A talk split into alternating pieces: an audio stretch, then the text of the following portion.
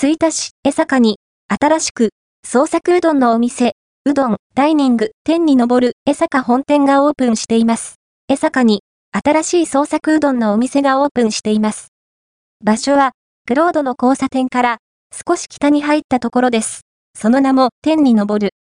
2024年2月にオープンしたばかりのお店には、開店祝いのお花もまだ飾られています。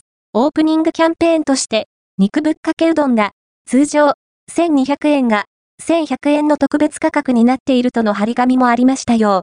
さらに、午後5時から午後7時までの2時間、パッピーアワーでは、チューハイとハイボールが、通常550円がなんと、150円での提供です。しかも、驚くなかれ、一品付きとのこと。居酒屋としての利用もできちゃいそうですね。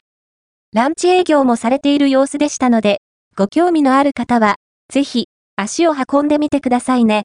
駐車場はありませんので、近隣のコインパーキングを利用するか、江坂駅から徒歩10分ほどのアクセスです。